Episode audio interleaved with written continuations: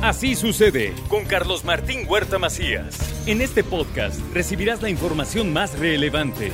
Un servicio de Asir Noticias. Bueno, son las 8 de la mañana con 29 minutos y tengo aquí en el estudio la oportunidad de platicar con Antonio Pedroche. Él es docente de la Universidad Iberoamericana aquí en Puebla, pero también participó, también colaboró en la realización de una película que la semana pasada nos llenó, como siempre, a los mexicanos de mucho orgullo, Pinocho. Y lo saludo con gusto, muy buenos días. Es, eh, de veras le agradezco mucho que nos dedique una parte de su tiempo este día. Muchas gracias por la invitación. Acérquese un poquito más para que, para que podamos aquí pla- platicar. A ver, Pinocho, ¿esperaban el Oscar? Sí, ¿no? Claro, obviamente, ¿no? Como cualquiera, cualquier artista, eh, obviamente siempre tenemos como esa ilusión, ¿no? Y sobre todo por eh, el director Guillermo, ¿no? Guillermo del Toro, que es un ser humano increíble y que pues nos ha dado muchas satisfacciones y qué mejor para él también, ¿no? A ver, ¿cuánto tiempo llevó la realización de Pinocho? Bueno, en este caso a mí me tocó participar en una parte de la película, porque la gran parte de la película se hizo en Estados Unidos, pero en mi caso se hizo una, una sección, una parte en Guadalajara. Entonces me tocó viajar a, a la ciudad de Guadalajara y estar allá tres meses como parte de preproducción, pero todo lo que se hizo fue y duró alrededor de unos diez meses. Diez meses. ¿y, qué, ¿Y qué le tocó hacer a Antonio Pedroche en esta producción? A mí me tocó realizar la parte de los escenarios cuando muere Pinocho y lo llevan cargando unos conejos que lo llevan a la antesala y donde está jugando póker. Entonces, en esa, en toda esa transición y en todos, en todos esos momentos que lo van cargando y ese- esos escenarios de ataúdes fue lo que me tocó realizar. O sea, es una parte, es una parte de la película que llevó a hacerlo cuánto tiempo, exactamente qué hacía. Eh, a mí me toca, yo como tal, yo tengo la especialidad en la técnica de stop motion, en la animación, de, digamos, diseño, logística, realización de las maquetas para las películas, para los proyectos animados.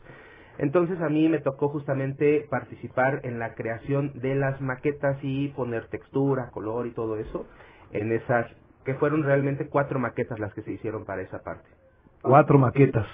Este, ¿qué?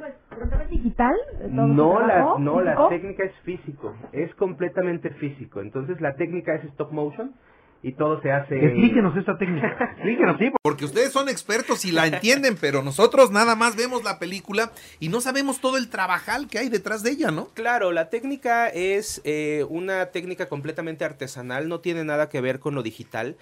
Esto se realiza, eh, nosotros eh, completamente hacemos los personajes, los puppets, a mano, eh, completamente físico, y las maquetas, los escenarios. Entonces, una vez que se tiene todo eso, todos esos elementos, se van tomando fotos, foto a foto, y cada 24 fotos es un segundo de animación. Entonces, es un trabajo increíble, es mucha dedicación, mucha paciencia. Y pues bueno, realmente lo que hicimos duró cinco minutos y estuvimos trabajando 10 meses. Sí, sí, sí, sí, sí. Y, y, a ver, entonces, 24 fotos hacen un segundo. ¿Y van moviendo o cómo le van haciendo? ¿Cómo, cómo le van dando vida? Exacto, los personajes, los puppets, tienen una, un esqueleto interno, eh, como nosotros, un, un esqueleto que conforme lo vamos moviendo, se mantiene en esa posición. Entonces tomamos foto y lo volvemos a mover otro milímetro, un poquito menos, le tomamos foto y de esa manera, pues ya al, al hacer... Al correr las fotos, se mueve. Exacto, exacto, nos da ahí la ilusión de movimiento. Es correcto. De, de- el eh, Pinocho, en físico también lo tenían, ¿no? Sí, claro, lo mandaron desde Portland. Desde Portland. ¿De qué tamaño era el Pinocho? Pinocho yo creo que medía como unos, ¿qué será? Como unos 30 centímetros. ¿Era un solo o. Pinocho o eran varios Pinochos de diferentes tamaños, me refiero? Eh, en esta ocasión, en la parte que nos tocó solamente era uno, pero en, a lo largo de la película se tiene que trabajar con diferentes escalas, porque hay momentos en los que, por ejemplo, eh, eh, cuando interactúa con otro personaje, digamos, el tamaño, la escala no, no nos permite trabajar o animar elementos tan pequeños y se tiene que trabajar a una escala más grande, entonces se tienen que hacer algunos elementos más grandes. Qué, mara- qué maravilla. ¿Cómo fue que llegó a la producción de Pinocho? Mm, Bueno, realmente yo ya llevo en la industria de la animación, ya llevo alrededor de unos 13 años eh, en la industria.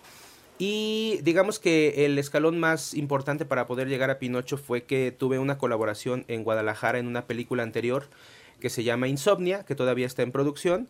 Y gracias a eso, bueno, me fui año y medio y gracias a eso me conocieron, me empezaron a ubicar, que de hecho somos tres poblanos los que participamos en la película. ¿En Pinocho? En Pinocho, exacto. Yo pensé que nada más era usted. Somos tres, somos tres. Y los tres nos fuimos, somos amigos, nos conocemos trabajábamos en el mismo estudio y nos seleccionaron para participar en la película. ¿Y los tres hacían lo mismo? ¿Trabajaban en lo mismo o en áreas diferentes? Eh, con, otro, con mi otro compañero que se llama Oscar, sí, estábamos en la misma área exactamente, pero con mi otro compañero que se llama Ángel, él estuvo eh, en el área de los moldes, de, en este caso de los conejos y de algunos perritos que salen ahí en la, en la película.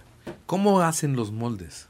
Los moldes se trabajan diferentes materiales. Trabajamos moldes desde mm, materiales como silicón o un material eh, que se llama Epoxacast, que es como una resina, es un tipo resina. Entonces depende del acabado que queramos para el vaciado, es el tipo de molde que vamos a utilizar, pero hay diferentes tipos de materiales. ¿Cómo les piden lo que les toca hacer a ustedes? ¿No? ¿Cómo conocen, conocen el guion completo, la historia completa, o simplemente le dicen, hazme esto y eso hacen?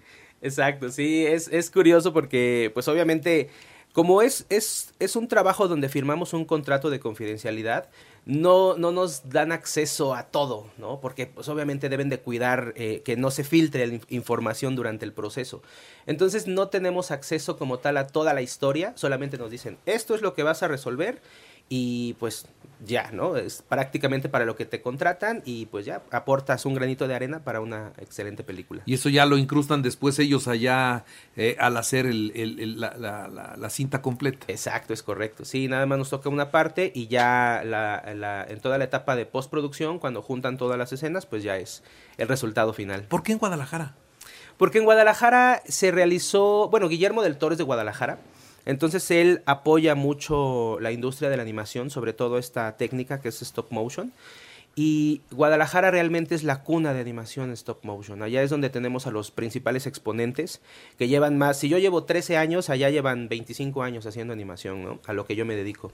Entonces, eh, Guillermo, con apoyo de la Universidad de Guadalajara, decidió, decidieron crear eh, un espacio para recibir este tipo de proyectos que se llama el Taller del Chucho. Y con eso, pues bueno, ahí es donde con, con la película de Guillermo fue el primer proyecto que recibió este taller. ¿Tienen contacto con él? ¿Ustedes? Claro, o sea, bueno, yo específicamente no, pero nuestros, nuestros jefes, digamos, de área, obviamente son incluso hasta muy buenos amigos de, de Guillermo, nuestra eh, directora de arte, Carla Castañeda, eh, también la, la, persona que estaba encargada de producción, Estrella, eh, que es la que organiza también el Festival de Cine de Guadalajara, tienen contacto directo con, con Guillermo, o sea, son incluso buenos amigos. Muy bien. Bueno, entonces, ¿qué fue lo más difícil para lograr acá en, este, en estos minutos que les tocó hacer ustedes de Pinocho? Fue, todo fue un reto, la verdad, fue un reto porque, pues, trabajar para una producción de Estados Unidos, ¿no? Que, que, viene de con indicaciones internacionales, pues obviamente tienen estándares de calidad muy altos, ¿no? Entonces, ese tipo de, de procesos en lo que estamos trabajando, pues bueno, hacen que no estés en una zona de confort y que siempre tengas un, un, nivel y un reto por el cual estés trabajando y, y llegar a cumplir, ¿no? Porque pues las, las, expectativas obviamente de Guillermo eran muy altas, afortunadamente nos fue muy bien y a Guillermo le encantó el resultado que se hizo aquí en México, está muy contento, lo menciona cada vez que, que, que tiene oportunidad y que nos, nos da este, este reconocimiento también, pero todo fue un reto, realmente seguir como estas especificaciones. Y eso es lo que marca la diferencia en los proyectos internacionales que, que tienen esos estándares de calidad y que por eso hacen muy buenas, muy buenas películas. ¿Cuánta gente habrá trabajado en Pinocho sumando a los que estaban aquí, allá y acullá, eh? Sí, no, pues, películas de este tipo se, se, habla alrededor de 300, 400 personas, más o menos. ¿Que le tomó 15 años? Exacto, es correcto. Sí, 15 años. Hacer la película. 15 años hacer la película. O sea, ahí te das cuenta de la paciencia y de la, el objetivo que tiene. O sea, se van a tardar mucho tiempo, pero van a lograr algo, ¿no? Ahora, la técnica, la tecnología en 15 años cambia. ¿Se va adecuando o como se planea desde un principio se termina? Lo que pasa es que esta técnica justamente permite eh, acondicionarnos a la evolución de la tecnología. Ya que si hablamos de técnicas como por ejemplo el 3D, siempre vamos a tener nueva, nueva tecnología que obviamente si una película se llega a tardar más se llega a notar ese cambio. Pero en stop motion, como es una técnica tan artesanal, realmente no tenemos un cambio tan drástico y lo que se planea desde el inicio, así es como, como va quedando. Muy bien. ¿Ya hay proyectos en puerta? Claro, sí. Incluso Guillermo ya anunció su nueva película que también la quiere hacer en, en, stop motion, en la misma técnica. Obviamente vamos a, tratar de, de acercarnos nuevamente. Pero pues bueno, yo como soy docente, me gusta mucho esta, esta parte de, de, impartir clases, compartir conocimiento y voy a seguir en eso. También tengo un estudio de animación aquí en Puebla con algunos amigos, pues que nos dedicamos a lo mismo y seguimos también en, en puerta con una película. Acá también han hecho animación y, películas, ¿no? Con...